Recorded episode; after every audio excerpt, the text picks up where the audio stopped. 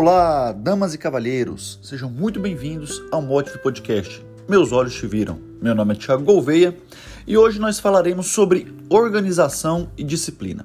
Eu me lembro bem dos primeiros anos escolares e imagino que vocês também.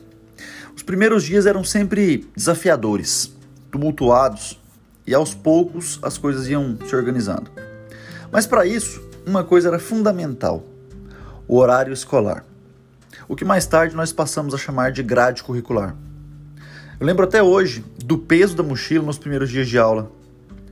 Como ainda não tinha nada definido, as aulas que teria durante a semana, era necessário levar todos os materiais. Aquilo era um tormento. Até que um belo dia a professora escrevia no quadro Horário escolar. Segunda-feira, português, matemática, estudos sociais. Terça-feira, ciências, artes, educação física. E assim por diante. A partir daquele momento, ficava bem mais tranquilo organizar as coisas. Na mochila, só iam os materiais necessários para aquele dia específico. E o peso dos dias já não existia. Tudo ficava mais leve. Tiago, mas que papo de maluco é esse? Calma, jovem padawan. Nossa vida espiritual também precisa de uma organização, de ter um roteiro, como um horário escolar. Eu tenho certeza que muitos de vocês devem ter uma certa dificuldade para manter uma rotina de oração, de exercícios espirituais e intimidade com Deus. E é natural. Eu também tenho. E sabe por quê? Nossas mochilas estão lotadas de coisas, cheias de afazeres e distrações que nem precisariam muitas vezes estar por ali. A gente vai tornando a vida cada vez mais pesada. Que tal tentar tornar sua vida um pouco mais leve, colocando nas costas somente o necessário para cada dia? Nós estamos cada vez mais ansiosos, imediatistas, impacientes. Por exemplo, muita gente vai ouvir esse podcast aqui na velocidade 1,5, 2, e nós estamos falando de algo que leva 5 minutos. Será que nós não estamos acelerando outras atividades essenciais na nossa vida? Será que nós não estamos acelerando nossos momentos de oração? Ou até mesmo esquecendo eles perdidos ali na mochila cheia? Hoje eu quero te propor como professora lá do primário, que você tenha um horário escolar definido na sua rotina.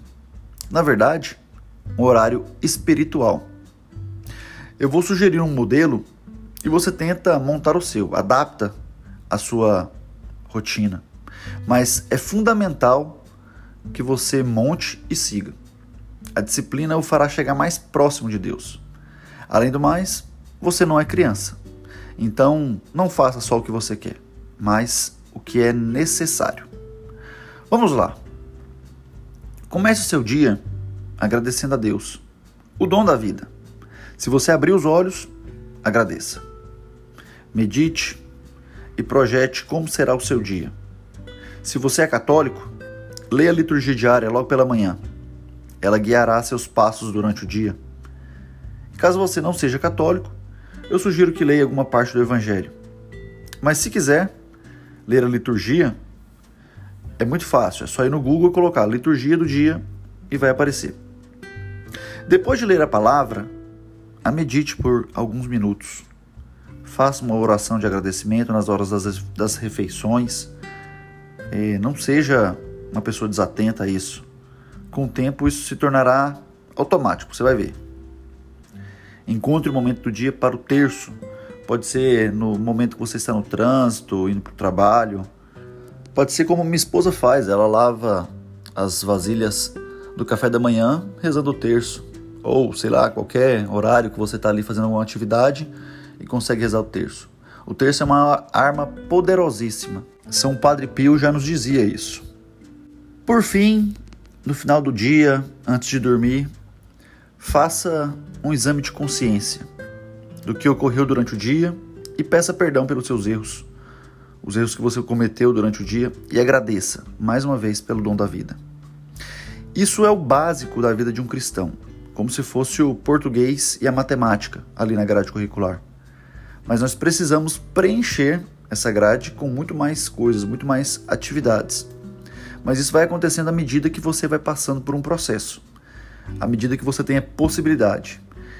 Quando você tiver essa possibilidade, então inclua missas diárias, inclua os jejuns, principalmente nas sextas-feiras.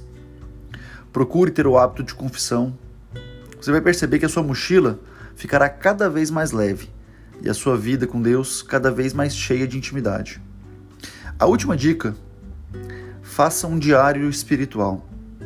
Escreva ali as suas orações, seus pedidos, as suas angústias, os seus desabafos. Esse diário é um poderoso remédio contra a ansiedade e te mantém ativo no exercício da oração. Bom, espero ter te ajudado. Paz e bem. Fique com Deus. Até o próximo episódio. Um abraço. Até lá.